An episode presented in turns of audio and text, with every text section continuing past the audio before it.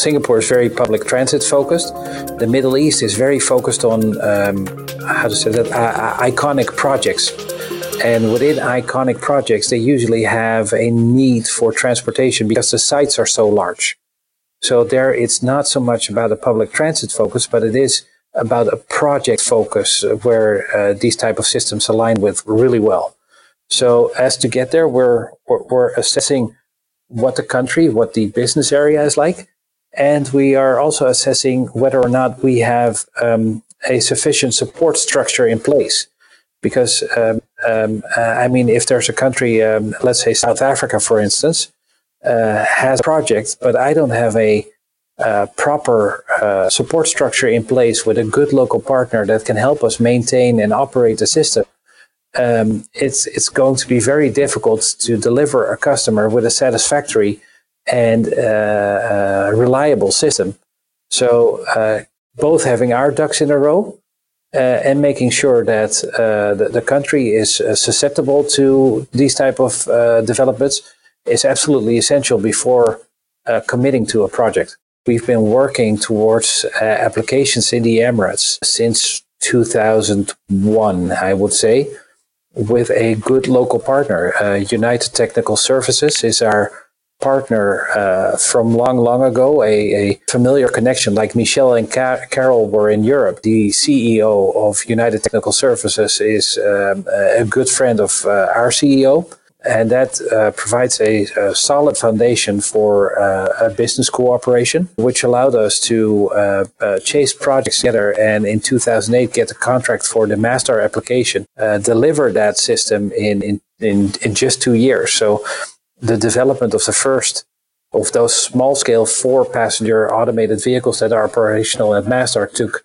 to two and a half years, which is a ridiculously short time frame, and was uh, operationally certified after two and a half years by the Abu Dhabi Department of Transportation. Uh, still operates today. So.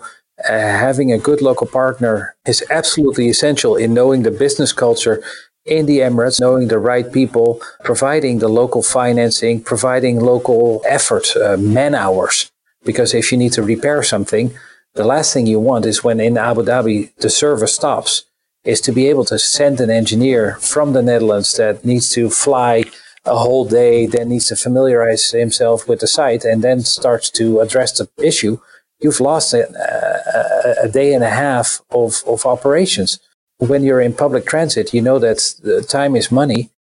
In the Emirates, uh, as a country, they're quite well advanced uh, on on uh, legal frameworks and the way they approach these type of systems because they use a lot of knowledge uh, from other countries and they use a lot and they get advice by a lot of experts. So um, I would say that uh, between uh, countries in Europe, uh, Singapore, the Emirates are one of the countries in the world which are Uh, setting the pace uh, with regards to um, uh, what, what standards systems would need to comply by.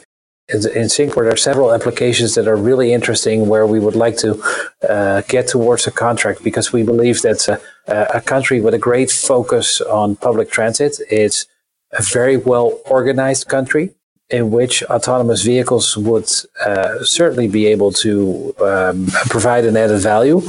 Although I must admit, um, having seen the streets in Singapore, I'm not sure how easy it actually is to create an autonomous vehicle in mixed traffic in Singapore streets. Uh, that can be still quite a challenge. We talked a lot about mixed traffic today. Uh, I'll be really honest from my perspective. I don't care whether a vehicle operates in mixed traffic or on a dedicated lane or even on an elevated infrastructure. All I care about is making cities accessible and sustainable and autonomous electric vehicles can play a role in that. And I firmly believe that the perspective of technology push is the wrong perspective. We should look at what cities need. We should look at what passengers need. And based on that, we should design the systems to accommodate those requirements, which means that in some cases it will be a dedicated lane. In other cases, it will be mixed traffic. But the uh, relentless push that we see from technology companies towards mixed traffic is not the correct approach. So whether or not that's going to be implemented in Singapore anytime soon, uh, I simply don't know.